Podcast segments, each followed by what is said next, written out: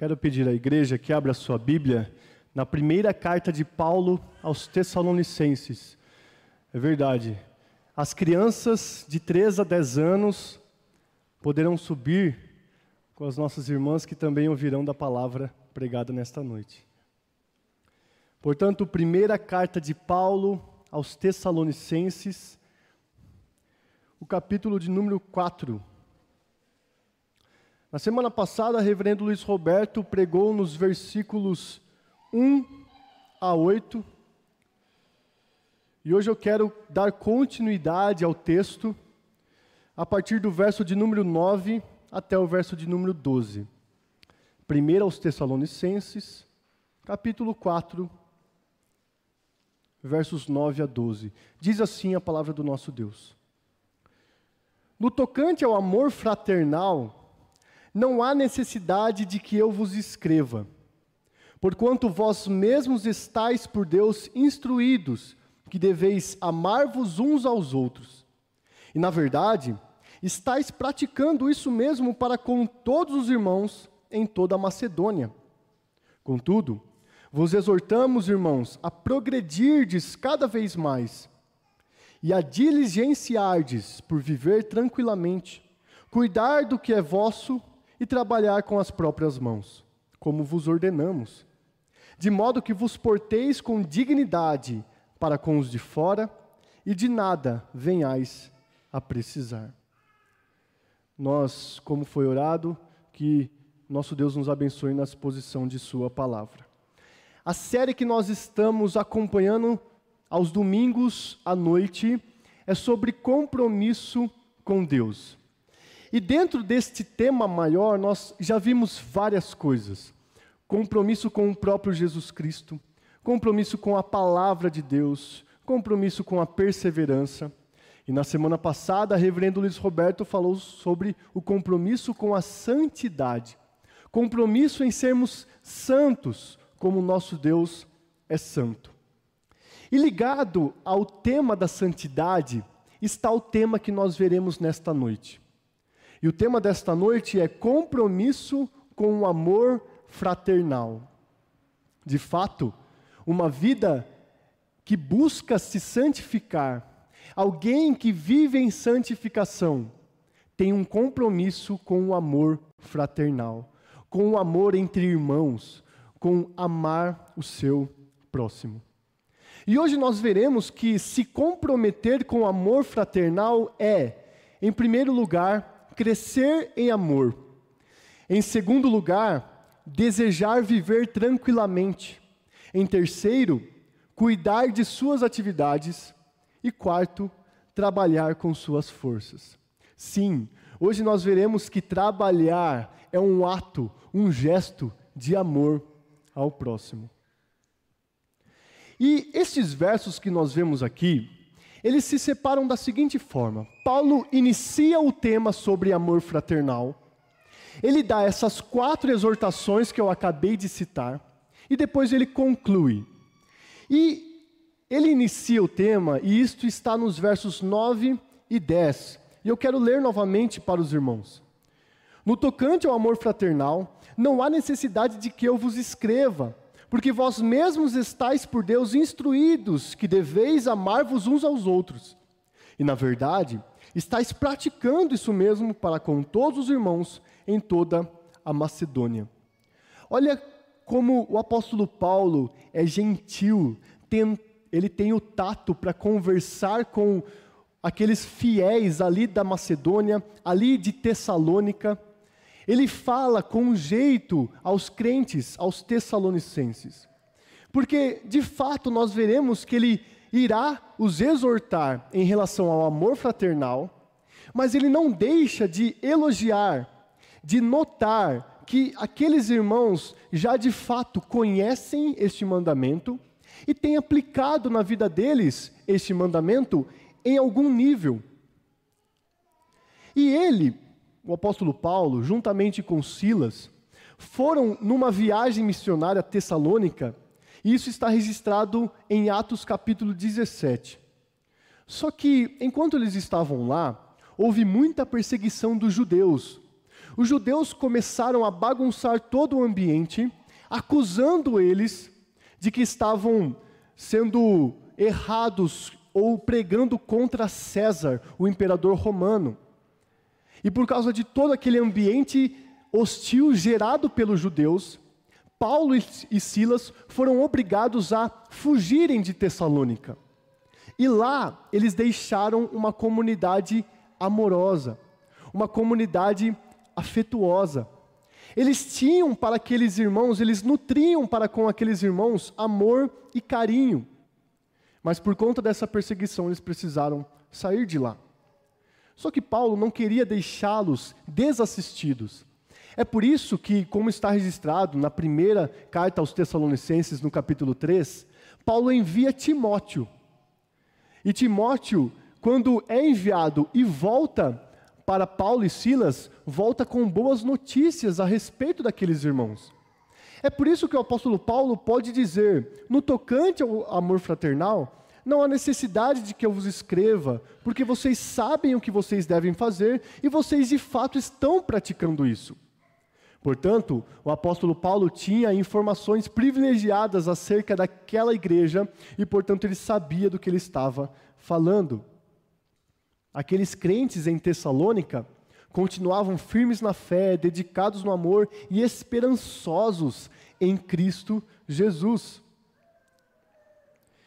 Só que ele, quando o apóstolo Paulo diz que não há necessidade de escrever a eles sobre o amor fraternal, elogiando de fato aquela prática amorosa entre eles, há um princípio muito importante para todos nós aqui, quando Paulo faz isso, sobretudo aqueles que estão investidos de autoridade em algum contexto ou até mesmo na igreja. Um primeiro aspecto, uma primeira lição importante que nós vemos aqui nesses dois primeiros versos, no verso 9 e no verso 10, é que elogiar é importante. Falar bem faz bem.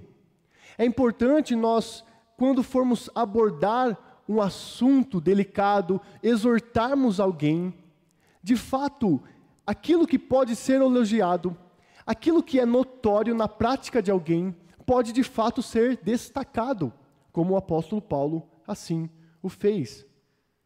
E o apóstolo Paulo, além de dizer que, olha, vocês de fato estão praticando, ele tinha a consciência de que havia sido um instrumento nas mãos do Senhor para instruir aqueles irmãos. É por isso que ele diz: vocês foram instruídos de que deveis amar-vos uns aos outros. Irmãos, de fato, o, o dever de amar é um ensinamento claro nas Escrituras. Nenhum de nós pode dizer que não sabe que deve amar o próximo, que deve amar o irmão, que deve amar aquele que está sentado no meu lado domingo após domingo, quando nós cultuamos ao Senhor. Porque esse é um mandamento claro nas Escrituras e até mesmo recorrente. Por exemplo, nas palavras do próprio Jesus Cristo, como nós lemos na liturgia, ele disse: Novo mandamento vos dou, que vos ameis uns aos outros. Assim como eu vos amei, que também vos ameis uns aos outros. Olha, portanto, o próprio Cristo Jesus dando este mandamento de nós nos amarmos. Em outro lugar, e também ainda no Evangelho segundo João, capítulo 15, verso 12, Jesus diz: "O meu mandamento é este, que vos ameis uns aos outros, assim como eu vos amei." E como que é que o nosso Senhor Jesus Cristo resume as leis e os profetas? Com dois mandamentos. O primeiro e maior, amar a Deus. E qual que é o segundo depois do primeiro? Amar o próximo. Portanto, meus irmãos, nas palavras do próprio Cristo, amar o nosso próximo, amar o nosso irmão é um dever claro nas Escrituras. Mas nós temos também o apóstolo João, em sua primeira carta, dizendo: Nisto conhecemos o amor, que Cristo deu a sua vida por nós e devemos dar nossa vida pelos irmãos.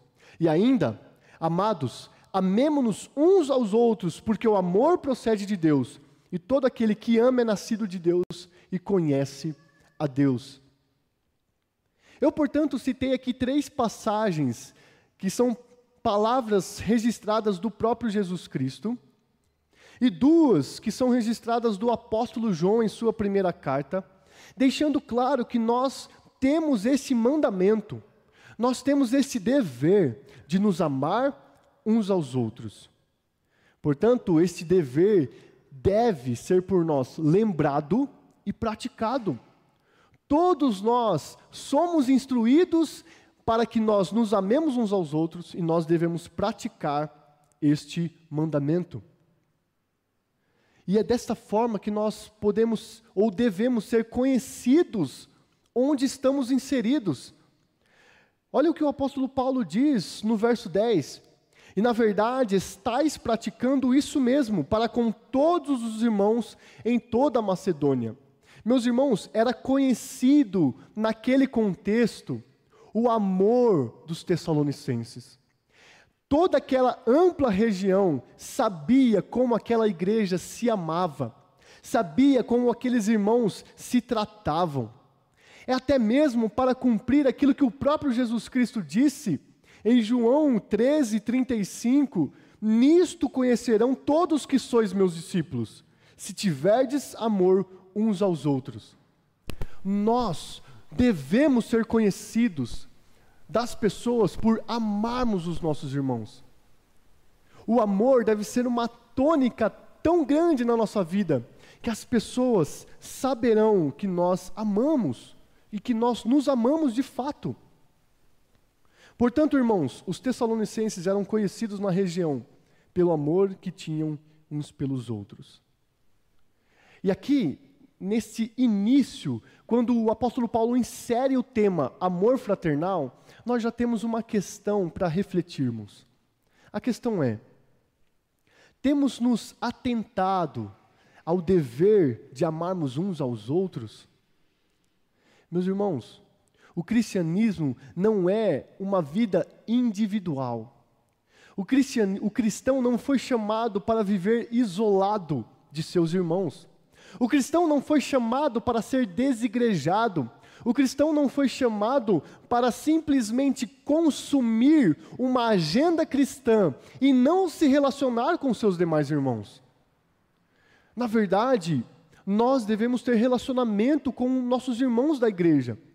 Devemos desfrutar de amizades dentro da igreja. Devemos desfrutar de reuniões com amigos com pessoas da igreja, fazendo com que amizades amadureçam neste contexto. Como é ruim e como é triste, meus irmãos, ver que por vezes pessoas da igreja têm mais afinidade com pessoas de fora da igreja. Em vez das, dos cristãos serem conhecidos pelos de fora da igreja, por se amarem mutuamente, por vezes eles só interagem com pessoas fora da igreja e se esquecem de seus irmãos. Ah, meus irmãos, é um dever de todo cristão amar o seu irmão. Portanto, você tem se atentado ao dever de amarmos uns aos outros? E você tem sido conhecido no ambiente no qual você está inserido por amar as pessoas, por amar o próximo, por amar o seu irmão, Quais as características do seu irmão que você gosta de destacar quando você está conversando com alguém e ele não está perto? Será que são aquelas que justamente te irritam, te fazem zombar dele? Ou de fato você pretende ou tem o costume de falar bem de seus irmãos? De fato, meus irmãos, nós devemos ser conhecidos por amarmos uns aos outros e devemos nos atentar a esse dever. Depois de o apóstolo Paulo introduzir esse tema do amor fraternal, do amor entre irmãos, ele vai dar quatro exortações que vão de fato mostrar na prática como nós podemos amar o nosso irmão. Como podemos nos amar uns aos outros. E a primeira exortação é que nós devemos crescer em amor. É o que ele diz no final do verso 10. Contudo, vos exortamos, irmãos, a progredirdes cada vez mais. Irmãos, o que, que vocês fazem quando precisam renovar as energias ou renovar a, as ideias para continuar num projeto, para permanecer numa, numa faculdade, para ter um pouco mais de paciência no trabalho, para perseverar num relacionamento. Percebem que em muitas áreas onde nós devemos perseverar, permanecer, continuar, nós temos dificuldades. Por, por vezes queremos parar no meio do caminho, por vezes não queremos ter paciência. Agora, essa dificuldade pode ser intensificada quando não somente nós devemos permanecer, continuar e perseverar, quando até mesmo precisamos e devemos progredir. Portanto, um relacionamento não deve estacionar. Um casal deve se conhecer cada vez mais e crescer em amor cada vez mais. Porque quantos são aqueles casais que, por não plantarem coisas boas em seu relacionamento, para que façam crescer bons frutos em seu relacionamento, eles se separam quando os filhos saem de casa, por exemplo. Percebam nessa ilustração do casamento como é necessário nós não somente continuarmos, perseverarmos, mas também crescermos. O apóstolo Paulo aqui dá uma exortação de que, meus irmãos, de fato, vocês estão praticando o amor, mas não parem, não estacionem, não deixem que a impaciência, a irritação ou sentimentos do tipo façam com que vocês, por um momento, deixem de amar uns aos outros. Irmãos, que exortação tão útil, importante e essencial para nós hoje. Quantas vezes nós temos amizades, desfrutamos de amizades, mas quanto mais conhecemos do nosso irmão, da nossa irmã, mais nos afastamos. Não deve ser assim. Quanto mais intimidade nós temos, quanto mais nos relacionamos, mais devemos nos amar uns aos outros. Sabe por quê? Porque assim como nós lemos na liturgia, assim como nós vimos nas palavras do, do, do nosso Senhor Jesus Cristo, Ele nos amou. E Ele nos amou não por não nos conhecer, Ele nos conhecia muito bem, sabia que nós éramos miseráveis, pecadores, necessitados da Sua graça. Mas este conhecimento profundo a nosso respeito não impediu de que Jesus nos amasse. É por isso que dentro da igreja, quanto mais nos conhecemos, não pode ser um impedimento de nós crescermos em amor. Outra coisa, por que, que é necessário nós crescermos em amor, progredirmos, continuarmos caminhando para frente e não estacionarmos ou regredirmos? Porque nós não nos. O nosso nível de amor ao nosso próximo não é comparado ao irmão que está do meu lado, a outra igreja da cidade, a outros irmãos de outra cidade. Não. Com que o com qual amor eu devo ter, qual amor eu devo ter como alvo para amar o meu irmão? O amor de Jesus Cristo. É por isso que a perfeição ela não foi atingida ainda, e nesta vida, como seres humanos pecadores, nós não atingiremos. Mas tendo Jesus Cristo como alvo, sabendo do propósito de Deus para a vida de cada cristão, que é, como está registrado em Romanos 8, sermos conformados à imagem de Cristo, nós precisamos continuar nesta caminhada de amor ao próximo, progredindo, crescendo. Portanto, meus irmãos, a primeira exortação é: de fato, é nítido ver que os irmãos amam, os irmãos se amam. Mas a primeira exortação é: continuem crescendo em amor. Não parem, não estacionem, não se irritem, não percam a paciência. Diante do Senhor, peçam ao Senhor: dá-me perseverança para que nós continuemos nos amando uns aos outros. Porque, ainda que seja por vezes difícil num relacionamento tão íntimo, é uma ordenança do Senhor mas, sobretudo, tendo Jesus Cristo como nosso Senhor, como aquele que nos dá não somente o exemplo, mas a possibilidade, nós podemos nos amar uns aos outros, assim como Cristo nos amou. E Cristo Jesus diz aos seus discípulos: Assim como eu vos amei. Cristo Jesus não amou só um pouquinho. Cristo Jesus não foi só até a metade do caminho do Calvário. Ele os amou até o fim.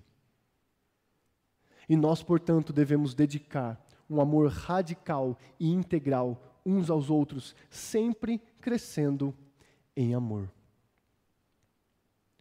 Após essa primeira exortação, o apóstolo Paulo dá uma segunda exortação que está a partir do verso de número 11, que é: E a diligenciardes por viver tranquilamente. Esta palavra, diligência, aqui, ela poderia ser traduzida como ambição. Geralmente nós atrelamos ambição a uma pessoa que quer ser, ser rica, a uma pessoa que quer ter muito dinheiro, a uma pessoa que quer ter sucesso, a uma pessoa que quer ter status. Não é verdade? Quando nós falamos tal pessoa é ambiciosa, nós, não, geralmente, nós geralmente não atribuímos esta qualidade a algo bom, mas a algo que a pessoa quer muito ter, só que ela não deveria ter tanto desejo de ter este algo que ela quer. Mas aqui a palavra é ambição. Ou também poderia ser traduzida algo como alguém dá, muita, dá muito valor, honra muito. O que o apóstolo Paulo está dizendo aqui é que nós devemos desejar fortemente ter uma vida tranquila. O que isso significa? Até porque, se nós colocássemos numa frase num, num post ou em algum lugar, nós disséssemos que o apóstolo Paulo está dizendo para que nós tenhamos a ambição de termos uma vida tranquila, fora de contexto, isso poderia significar que eu tenho que trabalhar, eu tenho que me esforçar, eu tenho que correr atrás para que eu me aposente bem. Mas a verdade não é isso que o apóstolo Paulo está falando. Ele não está falando de status, de sucesso ou de vida financeira. Ele está falando, na verdade, sobre uma inquietação que estava atrapalhando a vida daqueles irmãos e os atrapalhando a se amarem. E essa inquietação, meus irmãos, estava sobretudo atrelada à volta de Cristo. Inclusive, a partir do verso 13 do capítulo 4, é sobre isso que o apóstolo Paulo vai falar aos Tessalonicenses. Portanto, irmãos, esta inquietação daqueles crentes estavam atrapalhando eles se amarem. Eles pensavam que, ou melhor, estavam quase que garantindo que Jesus Cristo voltaria enquanto eles estivessem vivos. De fato, a volta de Cristo está próxima. Mas quem de nós pode garantir que ele voltará em minha geração? Nós não temos como garantir isto. Só que este anseio, esta espera daqueles crentes estavam deixando eles inquietos, a ponto de deixarem de fazer algumas coisas que eles necessitavam continuar fazendo, como, por exemplo, amar o próximo. Muitos estavam se isolando ou se colocando numa posição de arrogância. Eu compreendi o Evangelho. Afinal, eles estavam num ambiente de gentios, de gregos, de não-judeus e, portanto, de pessoas que adoravam tantos outros deuses. E alguns poderiam pensar: Jesus está tão próximo, tão próximo, que eu vou ficar aqui. Eu já consegui a revelação da graça de Deus, eu já sei que Ele voltará, Ele é o meu Senhor e Salvador, eu vou viver para mim mesmo aquela inquietação em relação à volta de Cristo estava atrapalhando o amor ao próximo entre aqueles irmãos. É por isso que o apóstolo Paulo diz: desejem a desejem se aquietarem. Ou desejem fortemente ficarem calmos, se tranquilizarem. É isso que o apóstolo Paulo está falando. Ou, num paradoxo, a gente poderia colocar que o apóstolo Paulo está admoestando os tessalonicenses a se inquietarem por uma vida quieta. Eles precisavam se preocupar não com coisas, mas, se, mas precisavam se preocupar em ficarem calmos, em se aquietarem. Não é isso que o próprio Deus nos diz através do salmista? Aquietem-se, saibam que eu sou Deus. Aqueles nossos irmãos, portanto, precisavam querer ou desejar fortemente o alvo da aquietação, da calmaria, da tranquilidade. Eles deveriam ter como alto valor uma vida tranquila, uma vida pacífica. Alguém que sabe sim que Jesus Cristo está voltando, que nesta vida eu tenho muitos sofrimentos, muitas lutas, mas eu estou em paz. É a essa paz que o apóstolo Paulo está exortando e admoestando aqueles nossos irmãos. Desejem fortemente ficarem em paz. Porque de fato, meus irmãos, quando alguém está muito inquieto, é difícil até conversar com essa pessoa. Quando alguém está muito inquieto com algo, essa pessoa não para de balançar a perna, essa pessoa não, não olha fito nos seus olhos, ela não para de pensar em outra coisa, ela não dedica tempo de qualidade entre irmãos para amarmos uns aos outros. Ela fica louca em seus afazeres, em suas atividades, por achar que tudo é muito. O, o tempo está louco e, as, e o tempo vai passando muito rápido e eu preciso fazer as minhas coisas rapidamente. Mas a exortação que nós temos para nós hoje é que uma das formas de nos amarmos uns aos outros é desejarmos nos aquietarmos. Portanto, aquietem-se, meus irmãos. Fiquem calmos. Jesus Cristo de fato está voltando, esta é uma garantia para nós, nós temos de fato que ansiar isso, desejar a volta dele. Mas enquanto ele não volta, nós temos aqui irmãos para amar. E nós também somos amados por esses nossos irmãos. Depois do apóstolo Paulo dizer: cresçam em amor e, e desejem uma vida tranquila, há uma terceira exortação que ele diz, ainda no verso de número 11. Ele fala o seguinte: cuidar do que é vosso. Algumas expressões aqui, parece que o apóstolo Paulo, de fato, conhecia aqueles irmãos. Porque se eu disser para qualquer, qualquer um, olha, cuide da sua vida, essa pessoa pode ficar um pouco ofendida. Ela vai achar que, olha, você está me ofendendo porque você acha que eu estou me intrometendo na sua vida. Mas de fato o que o apóstolo Paulo está dizendo é o seguinte: olha, cada um deve tomar conta da sua vida deve cuidar do que é seu. Mas há um significado bíblico para que nós não sejamos intrometidos. E aqui é necessário diferenciar alguém que se importa com o irmão e procura saber como ele está, procura saber como está a sua vida, está seu casamento, está seu trabalho, procura carinhosamente se importando com seu irmão, saber de, de sua vida. Isso é uma coisa. Outra coisa é alguém intrometido. E eu quero voltar àquilo que eu estava dizendo, que aqueles irmãos estavam inquietos pelo quê? Pela volta de Cristo. E muitos deixavam de fazer o que deveria fazer, inclusive cuidar da sua própria vida, inclusive trabalhar, inclusive se apegar em seus afazeres, em seus relacionamentos, cuidar de si, cuidar da sua casa, cuidar de sua profissão. Muitos pareciam mais desejosos de se intrometer na vida alheia, por quê? Já que Cristo está voltando, eu não tenho muito o que fazer mais. Ele vai voltar daqui a pouquinho. Deixa eu ver o que está acontecendo. Ainda bem que não tinha rede social naquela época, né? Mas infelizmente ela chegou e a gente consegue se intrometer muito facilmente na vida de nossos irmãos. A verdade, meus irmãos, é que alguém intrometido, alguém que se intromete nas coisas alheias, é por falta do que fazer. Por exemplo, o sábio Salomão disse o seguinte, está registrado em Provérbios 26, 17: Quem se mete em questão alheia é como aquele que toma pelas orelhas um cão que passa. Quando eu li esse provérbio, estava estudando essa passagem, E aí eu pensei, o que, eu vou falar aos irmãos? O que significa pegar um cão pelas, pelas orelhas? Você já tentou fazer isso? Pegar um cão pela sua orelha é pegar uma parte tão sensível do cão que é muito provável que você leve uma mordida. Experimente.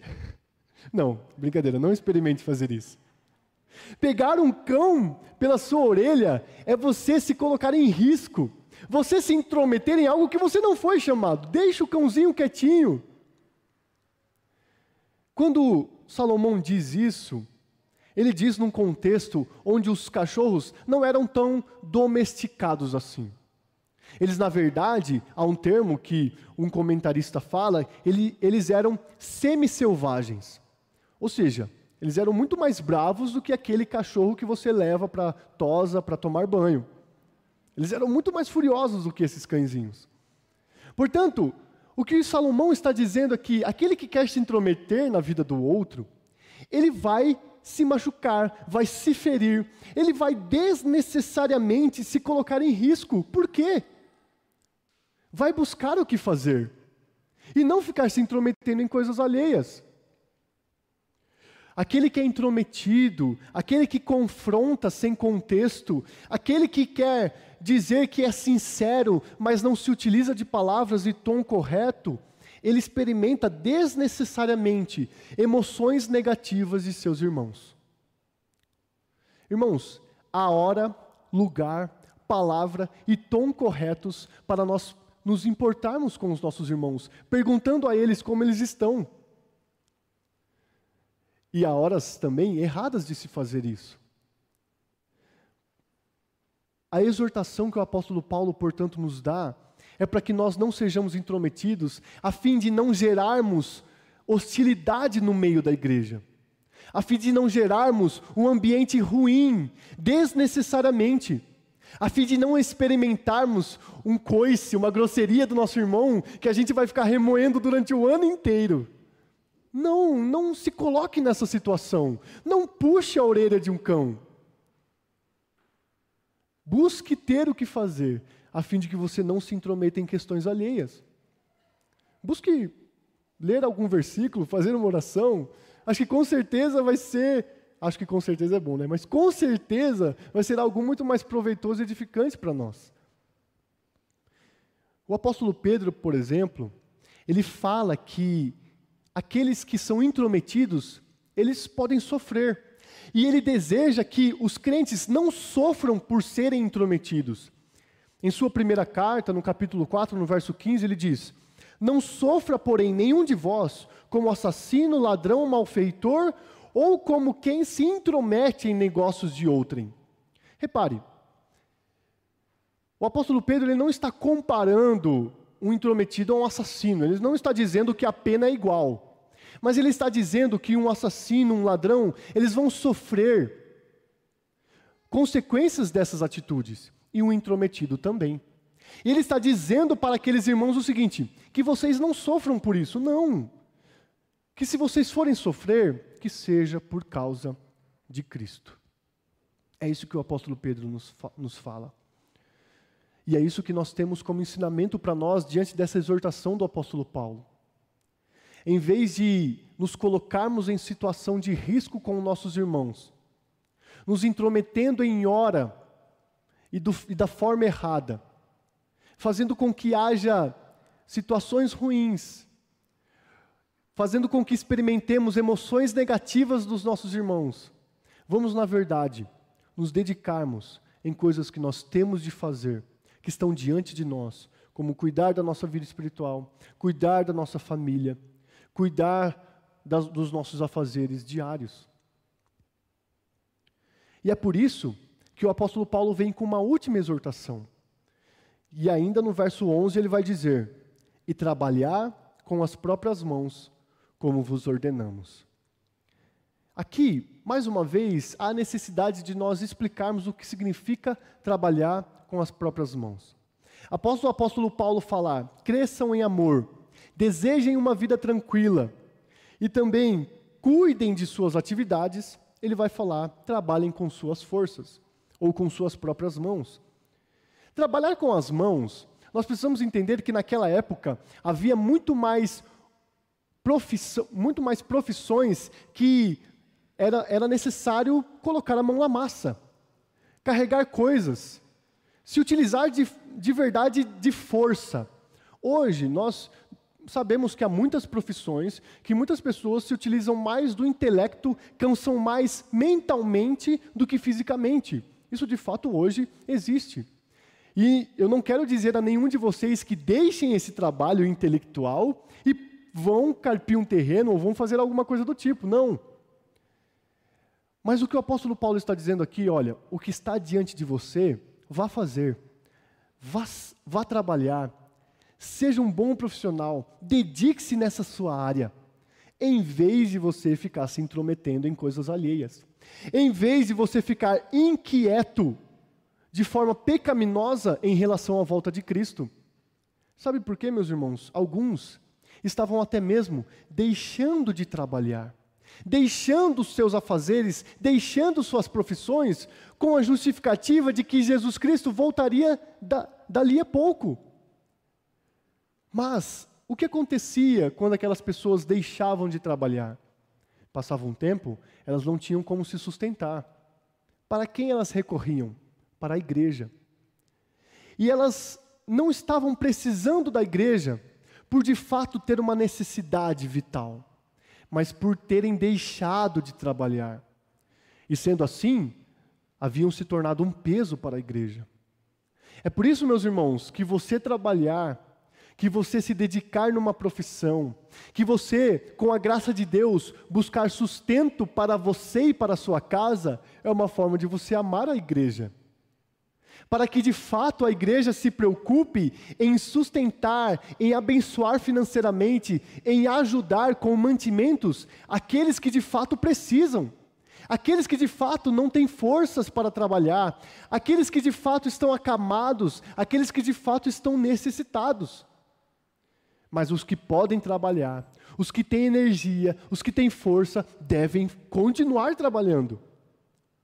O propósito, portanto, dessa exortação de trabalhem com suas mãos, era que aquela congregação recém-formada, em vez daqueles membros buscarem serem sustentados pela igreja, eles, na verdade, deveriam sustentar a igreja, abençoar a igreja com, com o trabalho que Deus dava a eles.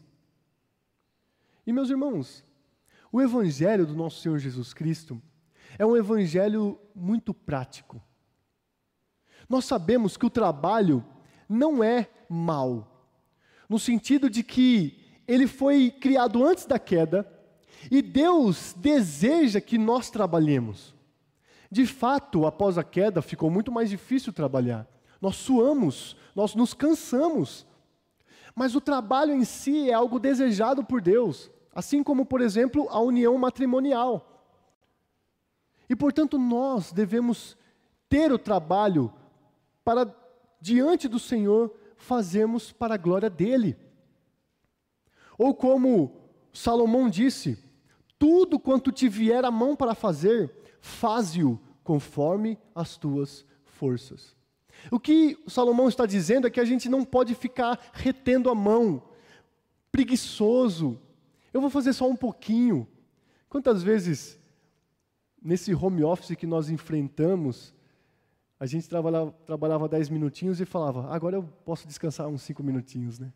Aí depois mais dez minutinhos, ah, eu vou tirar mais um tempinho para descansar. Irmãos, este mandamento, esta exortação do apóstolo Paulo é para que nós nos dediquemos em nossos afazeres, em nossas atividades, a fim de fato para que testemunhemos que Jesus Cristo é o nosso Senhor e que trabalhamos pra, para Ele, nós o servimos em todo lugar onde nós estamos inseridos. Salomão, em Provérbios 14, 23, diz o seguinte: Em todo trabalho há proveito, meras palavras, porém, levam à penúria. Uma pessoa pena uma pessoa sofre quando ela só fica falando, quando ela fala demais, em vez de trabalhar. E infelizmente era isso que estava acontecendo com aquelas pessoas. Falava-se muito da volta de Cristo, Jesus Cristo está voltando, Jesus, Jesus Cristo está logo aí, mas não havia trabalho em muitos daqueles irmãos. Eles negligenciavam o trabalho. E em outro provérbio, vai dizer o seguinte: quem é negligente na sua obra, já é irmão do desperdiçador. Portanto, a preguiça, a ociosidade, o ficar sem fazer nada, é um desperdício diante do Senhor. Nós, diante do Senhor, devemos, na verdade, trabalharmos com nossas forças, nos dedicarmos como se fosse para o Senhor em nosso trabalho. E isso, de fato, vai redundar ou vai resultar em amor ao próximo. Irmãos, nós vimos que o apóstolo Paulo fala sobre o amor fraternal. Ele fala que isso é nitidamente ou claramente nas Escrituras um mandamento, é um dever do crente. Ele fala que aqueles cristãos estavam sendo reconhecidos por esse amor, mas depois ele fala a respeito de algumas coisas que eram necessárias serem faladas. Quatro exortações: cresçam em amor, desejem viver tranquilamente, cuidem de suas atividades e trabalhem com suas forças. Todas essas exortações, se praticadas, elas resultariam em amor ao próximo. Trabalhando, nós podemos abençoar a vida de nossos irmãos. Nós podemos abençoar a vida da igreja. Cuidando de nossos afazeres, nós deixamos de experimentar hostilidade em algum momento de nosso irmão, num momento de ira, num momento de fúria, num momento ruim da gente falar. Porque não ser intrometido é de fato uma bênção. Cuidar de nossos afazeres é de fato uma bênção. Também nós desejarmos a aquietação, a calmaria, nos ajuda a focarmos em coisas necessárias, como, por exemplo, amar ao próximo. Quando eu estou muito inquieto, eu não me preocupo com o meu irmão, porque eu já estou preocupado demais. Quando eu estou muito inquieto, eu não quero saber das necessidades do meu irmão, porque eu já tenho necessidades demais. Quando eu estou muito inquieto, eu não tenho tempo para os meus irmãos. E eu devo, de fato, crescer em amor, continuar crescendo em amor, porque este é o mandamento do Senhor através do apóstolo Paulo. E Paulo, depois de introduzir esse tema, exortar aqueles irmãos, ele vai concluir. Acompanhe a leitura do verso de número 12, que diz assim: De modo que vos porteis com dignidade para, para com os de fora, e de nada venhais a precisar. Quando Paulo conclui dessa forma, a exortação para o amor fraternal, ele está ligando aquilo que foi dito no verso 1 deste capítulo, que é para que nós vivamos de forma agradável a Deus. Essa palavra traduzida como porteis, vos porteis, significa isso. Que vocês vivam de forma agradável a Deus, com dignidade para, para com os de fora. Inclusive, isso é de fato uma aplicação das palavras do próprio Cristo, quando ele disse: Nisto conhecerão que são os meus, que sois meus discípulos. Os de fora precisa, precisam ver os crentes como pessoas que se amam, como pessoas que não são intrometidas, como pessoas que trabalham com esmero, com dedicação, que buscam de fato serem bons profissionais. Os de fora precisam receber o testemunho de nós, como os servos do Senhor, em todo momento, e em todo lugar. Portanto, meus irmãos, que nós nos portemos com dignidade para com os de fora e de nada venhamos a precisar.